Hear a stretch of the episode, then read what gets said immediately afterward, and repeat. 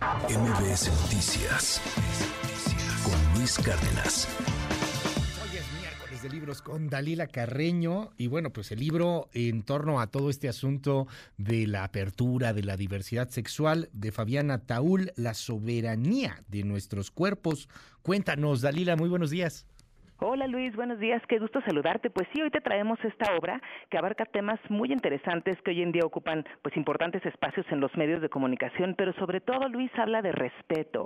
Fíjate, es muy interesante. Fabiana Taule ya es ginecobstetra, es doctora y comparte una serie de información que tiene que ver pues con las nuevas formas, ¿no? Estos vínculos para relacionarse y sobre todo de la riqueza de la diversidad.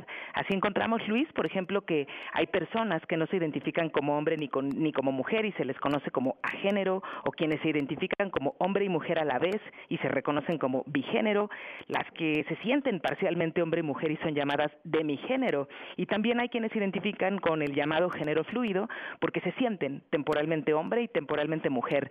Vemos datos pues impresionantes a nivel mundial, también en México, Luis, lo escuchamos también en tu noticiero, eh, pues de acuerdo con el Observatorio Nacional de Crímenes de Odio contra Personas LGBT y más, pues las minorías sexuales vivieron 305 hechos violentos motivados por el odio entre 2019 y 2022.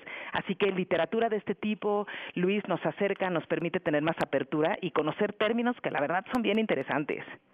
Es toda una bandera, bueno, una cantidad enorme de banderas en torno a este asunto. Entonces, bueno, pues es una guía ahí para quien quiera entrarle a, entender de qué se tratan todas estas eh, cuestiones y nuevas identidades y, nuevas narrativas.